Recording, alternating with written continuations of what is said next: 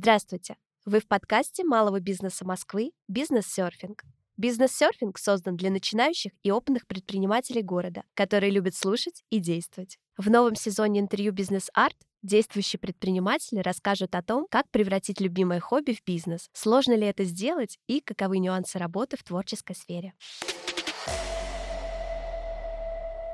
Здравствуйте! В качестве ведущей с вами я, эксперт МБМ Екатерина Щеголева. Сегодня у нас в гостях Наталья Тюрина, основательница школы шитья и коворкинга «Сошью». Наталья, добрый день! Добрый день! Рада приветствовать вас на волнах подкаста «Бизнес-серфинг». Поговорим немного о начале вашего пути. Расскажите нашим слушателям, как вы пришли к идее открытия своего бизнеса и почему именно такая сфера. Чтобы появился Сошью, сошлось много факторов воедино. Я вообще была на таком этапе своей жизни, когда я хотела что-то поделать свое, и пошла в онлайн-школу поискать свою идею. Там было много разных креативных заданий на поиск идей. Я исследовала в общем, что можно полезного сделать в Москве, вообще в моем окружении и быту. И в это же время я училась на курсах шитья, как раз их заканчивала, и у меня мое исследование перекрестилось с моим опытом, и я поняла, чего не хватает. Я закончила курсы шитья, и я вообще не знала, куда дальше двигаться. Знаний полученных было очень мало для того, чтобы самостоятельно развиваться. И получилось так, что после окончания курсов и даже в процессе курсов выявился баг, который как раз и стал моей бизнес-идеей создать такое третье место для тех, кто хочет шить, для тех, кто не хочет или не может делать этого дома, или для тех, кто уже отучился в школе, и им дальше некуда идти. В школе шитья я имею в виду, конечно. Вот, в общем, ответ на вопрос. Моя идея зародилась из моего желания что-нибудь сделать и моего личного опыта.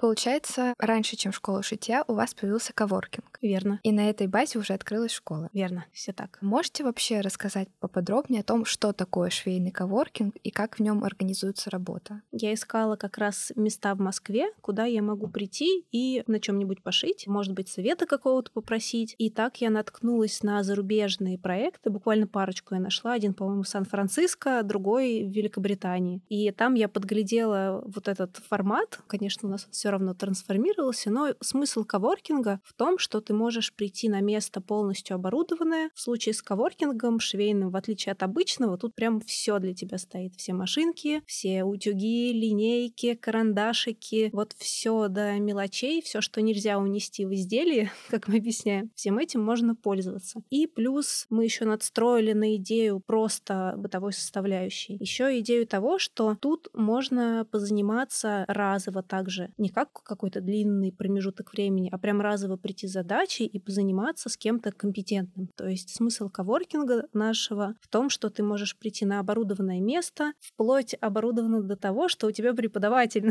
сидит и с тобой занимается. То есть это такой прям суперкомфортный уголок. К нам иногда приезжают вообще, например, из других городов. Приехала бабушка к дочке, хочет пошить внучке. вот она приходит, и прям неделю она в Москве, она неделю ходит и шьет. Ну, то есть именно вот этот бытовой бытовой комфорт в шитье. В каком году вы открыли коворкинг? Я вот считала недавно, что нам вроде как 8 лет. Проект очень развивался от супер вообще маленького дела, когда я совмещала это с основной работой, то есть у нас была там маленькая комнатушечка, в которой работала моя мама. Это был просто супер микро нано проектик, и я даже отчет поэтому не супер точно веду того, когда это начиналось. Но так да, нам вот что-то около восьми лет. А вот в то время, как вы начинали, это не было еще развито у нас? Этого вообще практически невозможно было найти. Был один проект, он и сейчас есть, в котором была помесячная аренда для дизайнеров. То есть ты арендуешь себе условно комнату, бокс, я не знаю, как это правильно назвать, назвать, но, в общем, рабочую зону помесячно. Краткосрочного не было ничего вообще. А сложно ли было запускать вот такой новый бизнес в то время? Да, это было супер сложно. Я даже думала, зачем я это делаю, потому что это просто банально никто не искал. Ну, то есть, если сейчас кто-то, например, открывает такой формат, уже есть культура потребления коворкингов, уже есть такие запросы, уже люди понимают, что это такое и ищут это. А тогда этого даже не искали. Я вообще не знаю, как я это все переждала, раскачала. То есть надо было рассказывать, что это такое, объяснять. И не просто привлечь клиентов на существующий формат, а еще объяснить, что это такое, зачем им это вообще нужно. А оглядываясь назад, сильно отличаются ваши ожидания от проекта, от реальности? Каким этот проект стал? Я свои иногда поднимаю заметки, смотрю, что я там хотела, и иногда я даже забываю, что там было записано, а там уже надстраиваются мои старые идеи. Моя задумка изначальная, она еще масштабнее, чем сейчас, так что мы еще не дошли до того, как это было задумано изначально, но мне нравится динамика, в которой мы идем. Как бы мои ожидания постепенно реализуются. А много ли вообще таких пространств в Москве? Вот школ шитья может быть много, но вот именно швейных коворкингов много ли? Ну, я могу сказать, что после того, как мы запустились, я мониторю рынок, и постоянно появляются какие-то новенькие проекты швейных коворкингов, и не только в Москве. В регионах стали появляться, и даже школы, которые раньше были только как школы, тоже стали у себя внедрять это понятие. Может быть, оно работает не так корректно, как бы наименование есть, а услуга ну, немного не так работает, как задумано, но все стараются уже это себе внедрить, потому что это уже на слуху, это уже ищут, про это уже спрашивают. Так что да, это прямо сейчас я постоянно вижу какие-то новые открытия. Ну и закрытия я, конечно, вижу, но и открытия. Так что да, развивается. Какие финансовые вложения нужны для того, чтобы открыть такой бизнес? Я давно не просчитывала. Кажется, я потратила что-то порядка 300 тысяч лет 8 назад. Но я очень много спустила в трубу, выбирая неправильные локации, делая ремонт там, где не надо. Ну, там было много дурацких ошибок. Сейчас, наверное, в деньгах не скажу, но в принципе, чтобы хоть что-то сделать, ну, это аренда небольшой комнаты, столько машинок, сколько вы себе можете позволить, стол, стул и человек, который может этим всем рулить. Ну, то есть это не супер какие-то огромные деньги, вопрос того, в каком масштабе хочется открыться. Если прям полноценный большой зал, чтобы там можно было проводить мероприятия, там одного порядка, но я вижу сценарий того, и как даже магазины ткани у себя там в какой-то коморке открывают небольшой коворкинг, чтобы тоже как-то монетизировать, еще одно направление себе добавить. Вы сказали, что вы выбирали не те помещения, делали там ремонт. Получается, местоположение, оно все равно важно для того, чтобы люди приходили? Или дело было просто в самом помещении? И так, и так. Местоположение, конечно, влияет, и оно, возможно, даже сейчас еще больше влияет, чем раньше. То есть, если раньше там особо не из чего было выбирать, и человек бы прошелся еще докуда-то, то сейчас уже ну, такое. Уже надо поосторожнее выбирать. Ну и плюс я там по неопытности вложилась на флаконе там в большую стройку помещения, которое было под бетон, а это было совершенно излишне. То есть можно было просто поискать что-то другое, не надо было в это вообще ввязываться. Много ли у вас сейчас сотрудников? Перед Новым годом пересчитывала. У нас больше десяти. Но у нас есть люди, которые приходят, не то что сотрудники, есть преподаватели, которые там раз в месяц приходят, проводят какой-то редкий мастер-класс. У нас есть наш офис состоит, ну, условный офис, который обеспечивает работу этого всего из трех человек. Меня управляющий администратора. И все остальное это преподаватели, какие-то постоянные, какие-то приходящие. Ну да, команда довольно большая, потому что много направлений, курсов, мастер-классов, у всех своя специализация. Есть даже те, кто у нас записан. Есть такие-то контакты, они, может быть, не постоянно нам нужны, но периодически мы можем вызывать кого-то поработать, посотрудничать, если есть такой запрос. Как вы отбираете преподавателей в свою школу? Какие критерии у вас? Критерии у нас очень простые. Человек должен быть открыт тому, чтобы обучаться, слышать обратную связь, адекватно общаться с людьми. Вот это все кажется такое простое, но это совсем не простое. Шьющие люди вообще очень непростые. Бывает такой комплект, суперпрофессионал не хочет делиться знаниями.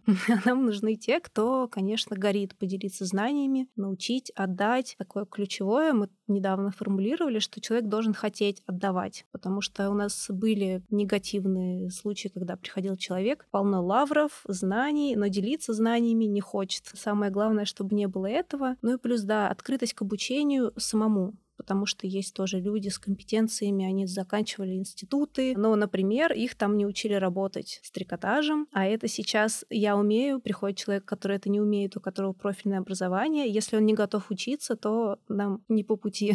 Поэтому два вот основных критерия — хотеть передавать знания и быть готовым самому учиться.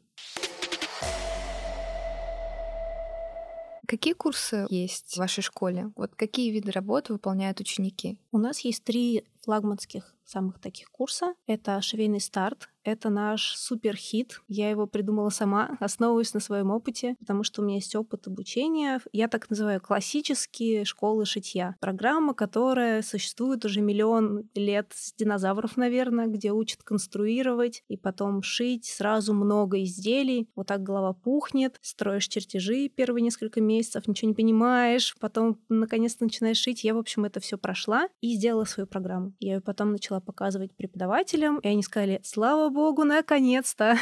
У нас, в общем, там так хорошо выстроена программа, очень много практики. Прям люди шьют, шьют, шьют, шьют. И мы им говорим, они спрашивают, сколько изделий я сошью? Мы говорим, сшейте одно. Вот, то есть они прозванивают там в другие школы. Вы три сошьете, пять, сколько угодно. Мы говорим, одно. вот это наш суперхит, на котором мы учим прям самых-самых новичков. Он у нас заполняется там за месяц до старта всегда. Это вообще мой супер любимчик. Следующий у нас курс трикотаж. Тоже никто не делал курс трикотаж до нас. Сейчас он есть почти у всех. Но это наши все любимые футболки, толстовки. И это прям курс с фокусом именно на трикотаж, на работу с специальными машинками со страшным названием Эверлог, и вот на этих изделиях. Ну и третий курс по классике мы недавно добавили, курс белье, и сейчас пытаемся из него тоже сделать такую свою программу, потому что пока что мы идем по классической, но немного ее постоянно перерабатываем как раз вот под свое направление, как мы любим. Ну и кроме этого у нас иногда надстраиваются какие-то дополнительные программы из того, что просят ученики, например. Выходит группа со стартового курса, говорит, мы хотим брюки. Говорим, давайте. Это если говорить прям про какие-то основные. Ваш весь преподавательский состав участвует в разработке этих программ? Ну, участвуют не все. У нас есть ключевые сотрудники, которым я могу доверить разработку курсов. И с ними, да, мы садимся и прикидываем, что можно сделать и как. Вы сами ведете курсы или вы только их разрабатываете? Сама я курсы не веду, потому что тогда бы я вообще не отдыхала. Поэтому, да, я участвую в разработке курсов. Я могу прийти сама с идеей к преподавателю, если я вижу, например, что на это есть спрос, или я увидела, что все носят корсажи, давайте делать корсажи. А может прийти преподаватель ко мне, сказать, я считаю, классно было бы сделать это. Или третий сценарий, ученики пишут, мы хотим вот это. Тогда мы садимся и разрабатываем программы. Курсы я не веду. Я могу поассистировать, помочь, на любой вопрос по курсу ответить. В самом начале было такое, что я ассистентом была на занятии, например, группа вышла, я вышла ассистентом, чтобы понаблюдать, что там происходит. И было, что ученики спрашивали, а вы будете у нас дальше вести? Обязательно ли ваше присутствие в школе или она может работать автономно без вас? Она может работать без меня автономно, но недолго, так скажем. Ну, то есть я не могу, конечно, уехать на год и полагаться на то, что все будет в порядке. Конечно, нужно следить за тем, что происходит. Сейчас у меня есть крепкий управляющий, обожаю ее, просто она вообще, я могу на нее оставить там на две недели, на три, на месяц, но все равно и я это вижу, и вообще среди предпринимателей это всегда реальных обсуждается, что, конечно, невозможно надолго оставить. Она во многом очень автономна сейчас, что все преподаватели знают свои планы, задачи, что очень много процессов автоматизировано, настроено, много чего я могу удаленно отследить за счет там всяких автоматизаций, опять же, и даже у нас есть камера в школе, по которой могу посмотреть, что там вообще происходит. Ну, конечно, да, я там в каком-то виде нужна. Как вы привлекаете новых клиентов? Всеми возможными способами мы их привлекаем. Но ну, у нас очень много источников, начиная от рекламы на картах, социальных сетей, каких-то коллабораций, партнерств, фестивалях мы часто участвуем. Сейчас мы еще очень много на год напланировали тоже всяких совместных активностей с проектами, которые нам интересны своей аудитории. В общем, используем все, до чего можем дотянуться. Планируете ли вы масштабироваться и сделать из Сашью сеть школ и коворкингов? Да, я планирую. И это моя боль, что я планирую, а не делаю. Есть такая шутка. Кто-то мне давно рассказал, что если бы я была мужчиной, я бы уже давно открыла сеть. А как девочка я сижу и говорю, нет, я еще вот тут не доделала. Тут еще несовершенно тут надо улучшить. Я как-то собирала запросы пару лет назад, они были довольно такими активными, но я правда была супер не готова. То есть еще все было, наверное, 90% не готово, чтобы передавать кому-то все системно. Сейчас я готова, и есть даже люди, которых я знаю лично, кто у меня учился в школе, кто хочет открыть вот в Зеленограде школу. И мы вяло текущие пытаемся это сделать, потому что мне очень страшно. Я такой перфекционист в этом плане, что надо сделать очень круто. Ну, надеюсь, что у нас получится, и это как бы проект поближе к Москве, я хоть что-то там могу контролировать, посмотреть. Если мне понравится результат, то я бы хотела, конечно, чтобы Сашью был в каждом городе в том или ином виде. У меня есть видение, как это может работать, если оторваться от Москвы и как-то переложить на города, потому что я вижу, что в маленьких городах запускают коворкинги, они пытаются повторить нашу модель, но в маленьких городах такая не работает. Я бы сделала по-другому.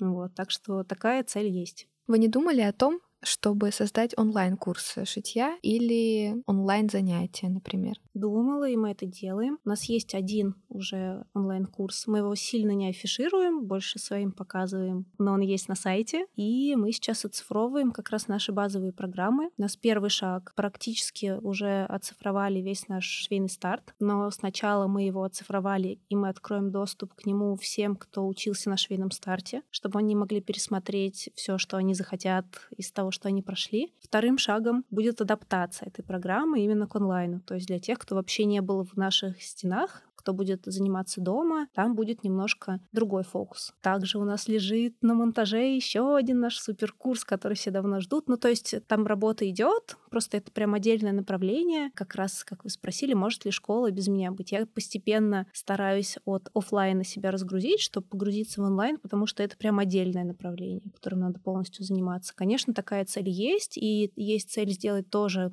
по-новому, по-нашему, потому что онлайн есть много у кого, но он, как правило, ну, просто копирует офлайн. У меня все таки другое есть видение тоже, как это сделать. Я тоже смотрю на какие-то зарубежные проекты, которые мне нравятся, на которых я сама что-то прохожу и понимаю, что это супер круто работает. Не обязательно по шитью, причем я смотрю на разные. То есть я взяла курс по рисованию в испанском вообще проекте, посмотрела, как у них там отстроен процесс, взяла идею, забрала ее себе. Поэтому, да, это мы тоже делаем.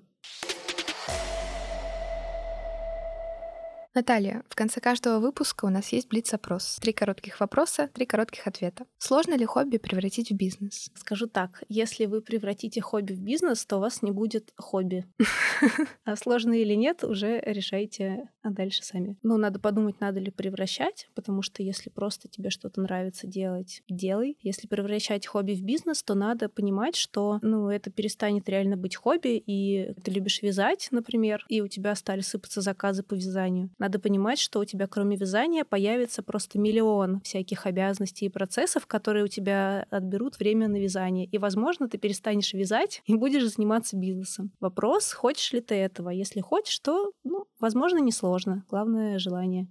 Сильна ли конкуренция в вашей сфере? Я бы сказала, что нет. Мне кажется, еще есть куда расти. Творческий бизнес — это больше про бизнес или про творчество? Тут надо выбрать на какой-то стороне. Например, ты творческий человек и хочешь бизнес, и хочешь заниматься творчеством, ну, возьми себе тогда того, кто будет заниматься бизнес-частью. И наоборот, если ты творческий человек, твое творчество переросло в бизнес, и ты силен в бизнес-решениях, тогда ты не будешь заниматься творчеством. В общем, одна сторона, второй нет. Я вот постоянно пытаюсь пошить, и мне это удается не так часто, как хотелось бы, потому что есть бизнес-задачи, которые никуда не деть, и только вот я бываю бывает, их вот так по чуть-чуть подвину, себе выбью часик пойти пошить с нашей группой. Я вот так с последними тремя группами курса «Швейный старт» шила свое одно изделие. Вот группа проходит, вторая, третья, я все шью и шью. Так что тут такой вопрос надо выбирать. Наталья, спасибо вам за интервью. С вами была эксперт МБМ Екатерина Щеголева и наш гость Наталья Тюрина, основательница школы шитья и коворкинга Сошью. Спасибо. Надеюсь, было полезно и что кого-то я вдохновлю. Успехов всем, кто задумал творческий бизнес. Спасибо, что были с МБМ. Переходите к следующим выпускам. До новых встреч на волнах подкаста «Бизнес-серфинг».